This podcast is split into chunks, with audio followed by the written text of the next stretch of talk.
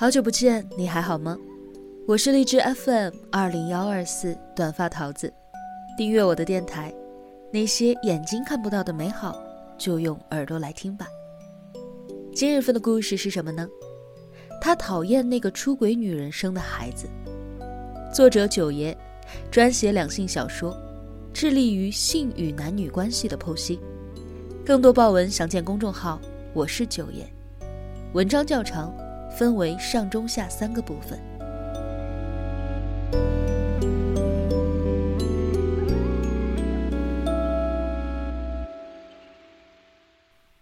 老于活过来了，经过全力的救治，一直挣扎在死亡线上，被医生宣布没有治疗意义的老于，竟然挺了过来。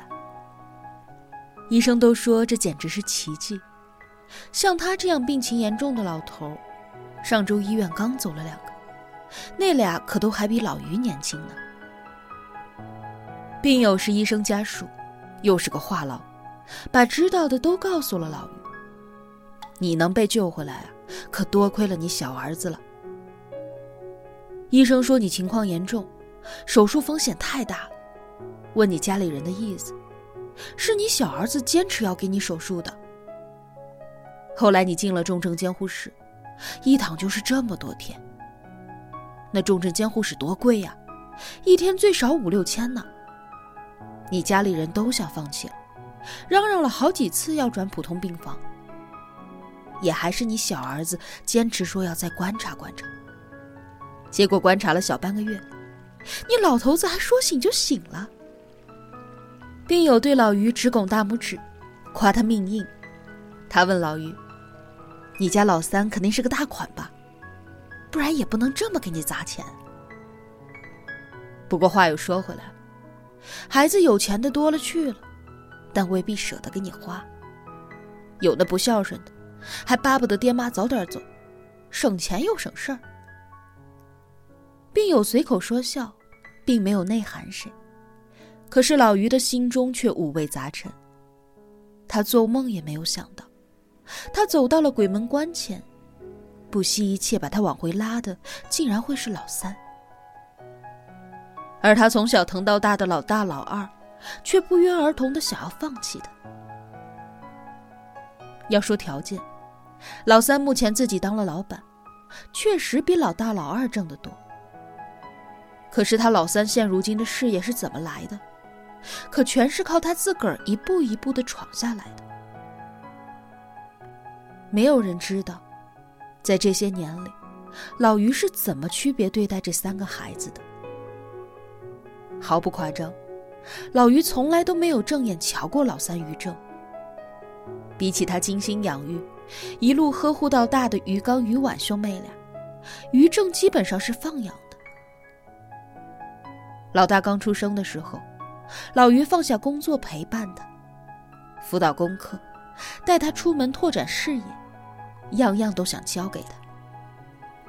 于刚毕业找工作，老于到处花钱打点，给他谋了个稳定的差事。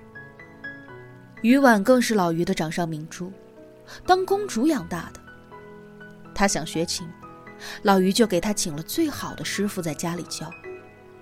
后来又想学画画了，老于也给他报最好的班毕业几年不想上班，老于就养着他。后来他说想开花店，老于又砸钱给他开了个店，还托人给他找了个事业单位的丈夫。可他对于老三于正，几乎可以说是不闻不问，因为于正跟于刚、于婉兄妹俩不是一个妈生的，他是老于跟后期生的。后期给老于戴过绿帽子，老于一度怀疑这孩子是不是自个儿亲生的。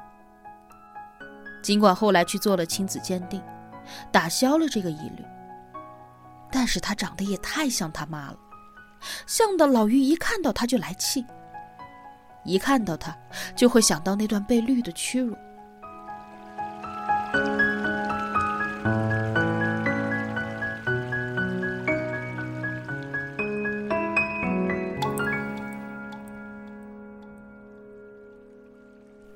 于正小的时候。老于几乎没有怎么抱过他，出差回来，给于刚、于婉都带了礼物，唯独于正连屁都没捞着。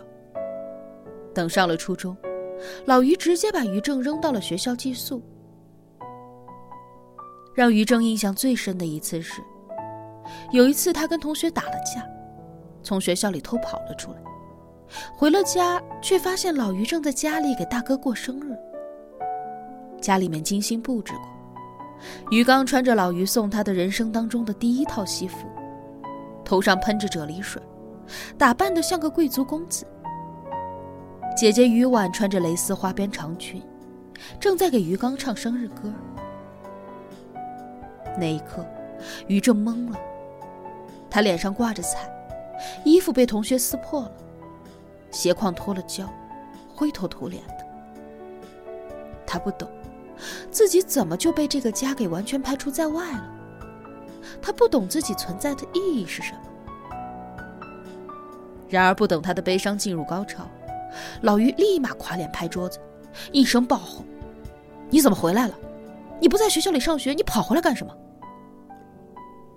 于正大哭了一场，跑进自己的房间，偷偷的把母亲的照片翻出来看。老于一脚踹开了房门，抢了照片就撕。于正苦苦的哀求，想要从老于手里把母亲的半截照片给抢下来，结果挨了老于重重的一拳。那一拳，直接把于正的鼻血打出来了。老于警告他，不准再看那个女人的照片。说完，他摔门而去。而客厅里，音乐再起，继续庆祝。